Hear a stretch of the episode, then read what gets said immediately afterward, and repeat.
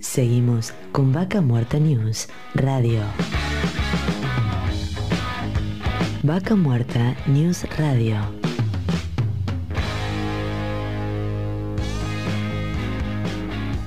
Auspicia.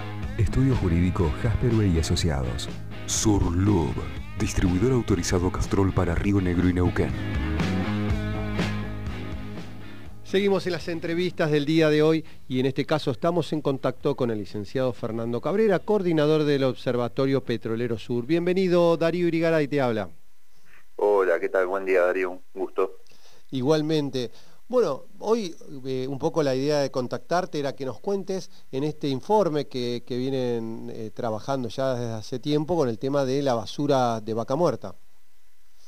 Eh, sí, la semana pasada publicamos finalmente un trabajo junto con eh, Taller Ecologista y la Izquierda Diario de una sistematización de actas oficiales, de acta de la Subsecretaría de Ambiente de la provincia, del seguimiento que viene haciendo desde 2013 hasta, bueno, marzo de este año, de la situación de la empresa Comarsa, que tiene dos plantas en Neuquén, una empresa de tratamiento de basura, basurero petrolero le decimos nosotros, que tiene una planta en la ciudad de Neuquén, en el parque industrial, que está en proceso de cierre muchos años, y una planta más nueva que se empezó a instalar en 2017 en las afueras de Añelo.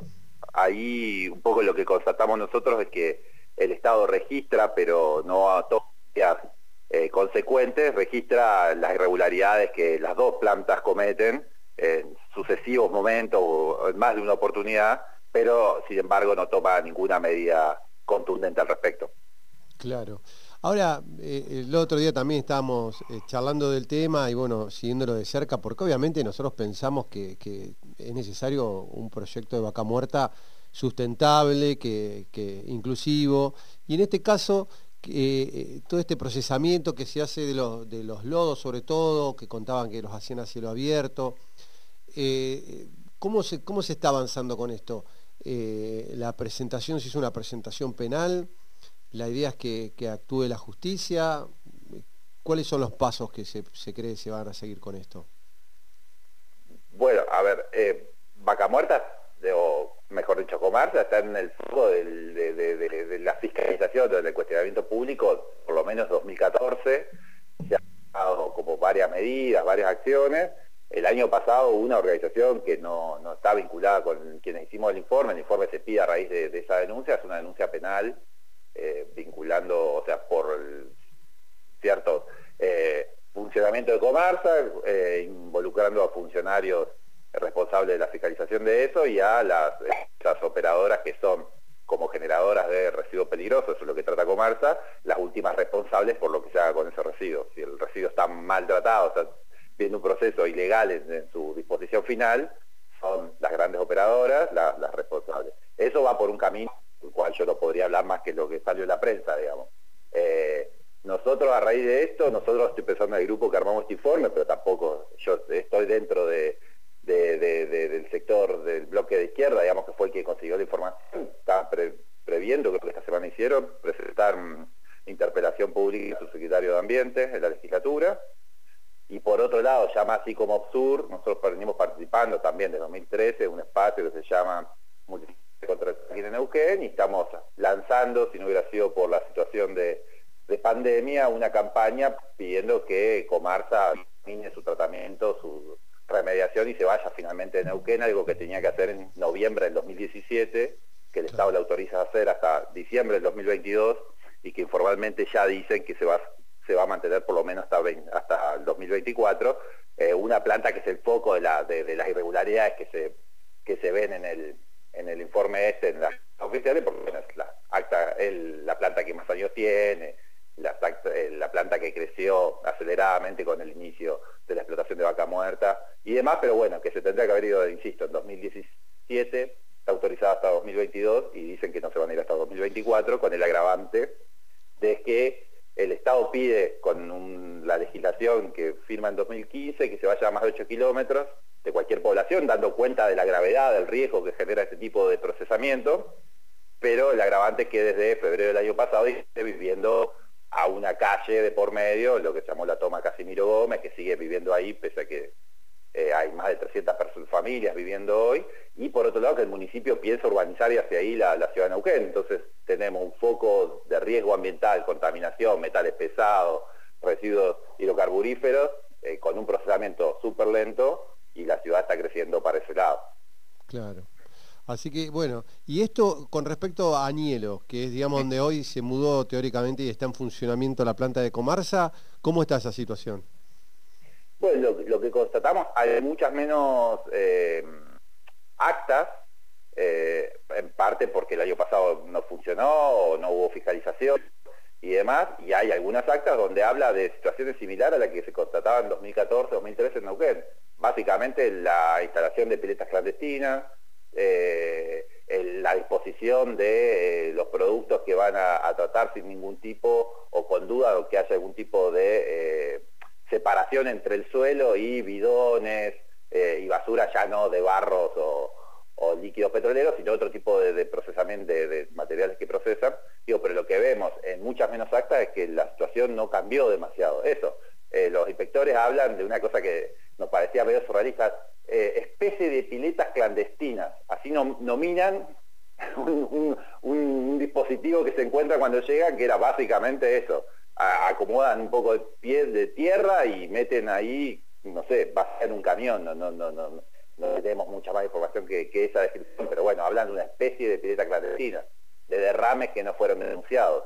Todo esto, insisto, en la planta de eh, Añelo, que se supondría donde las cosas se deberían hacer mejor.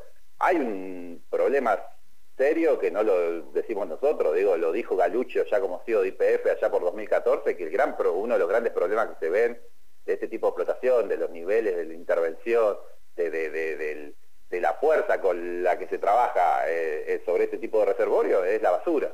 Generan mucha basura que hace que nosotros creamos que no es posible tratarla sustentablemente como vos creías y eso hace que de nuevo planteemos que es necesario pensar otro tipo de desarrollo productivo para Neuquén y energético para el país, porque este tipo de desarrollo se sostiene solo sobre, sobre esos sistemas, digamos, sistemas de daño a la naturaleza, de imposible tratamiento, que el Estado no es que deja que esto pase sabiendo que pasa porque el Estado, eh, no sé, es tonto, deja que esto pase porque sabe que si se pone duro con, que este tipo de empresa cumpla las reglas, no se va a poder tratar la basura que IPF, que genera, que genera eh, Fernando por ahí eso va a bloquear el desarrollo de vaca muerta que necesita que se desarrolle. Entonces, hay un entramado difícil obvio, lo que te digo que, que las cosas se podría hacer mucho mejor, se podría hacer mucho mejor. Nosotros creemos que no, no es suficiente para que sea sustentable en el mediano plazo y que hay que empezar a pensar horizontes transformadores, de transición energética, de transición productiva para quienes viven del petróleo. Eh, Fernando... A, mediano plazo, a 10 años, 15 años, pero nada de eso se habla en la política energética o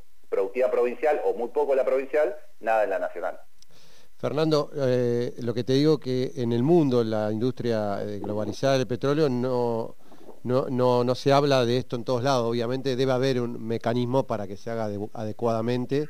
Eh, hoy, hoy todos viven de vaca muerta, yo muchos cuando me mencionan que por ahí hay que pensar en otra cosa, obviamente que, que hoy uno prácticamente andaría desnudo si no, no existiría el petróleo. Lo que sí hay que buscar la forma de, que sea sustentable, no, no, no de, procesar adecuadamente los, residuos, porque en todos lugares del mundo se genera esto. Y, no... Yo no creo que esto sea así. Hay pocos lugares donde se haya desarrollado masivamente la explotación de hidrocarburos no convencionales. En Estados Unidos, que es donde más se ha avanzado, hay serio problema con la disposición de basura. No conozco otros, otras realidades. Pero en Estados Unidos tienen serio problema con la disposición de basura, con tecnologías más avanzadas y demás por ejemplo, hubo una gran denuncia hace un año sobre el mal manejo de los residuos que traen restos radioactivos, que eso en Argentina no está ni visto en los no convencionales, sí está estudiado en los convencionales, se descubren que hay rastros superiores a los permitidos por las personas y se reclama desde el organismo de aplicación eh, nacional que haya eh, un mejor tratamiento de esto sobre convencionales, allá por principios de los 2010, 2012, si no me equivoco, hay un par de estudios, sobre no convencionales no se estudia, los funcionarios te dicen que no hay por qué estudiar esto y Comarsa dice que no tiene cómo, cómo tratarlo, nosotros lo hemos interpelado al respecto y esas han sido las respuestas. bueno, hay, que, hay que seguir buscándole la vuelta. puede ser. El problema de la basura es problema de la basura en todos los lugares donde se explota hidrocarburos no convencionales o en Estados Unidos, mejor dicho, para ser certero, que es lo que conozco. Sí, sí. Bueno, Fernando, te, agradecemos el contacto y esperemos que, se pueda buscar una vuelta para que, sea sustentable ¿no? el tema de la basura y se pueda organizar de mejor manera.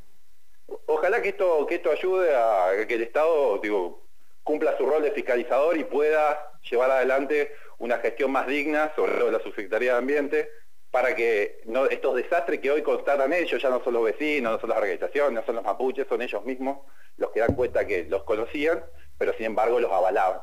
Entonces ojalá que esto sirva para que esa política cambie. Fernando, muchísimas gracias por el contacto. Un abrazo. Estábamos en contacto con Fernando de Observatorio Petrolero Sur. Vaca Muerta News Radio.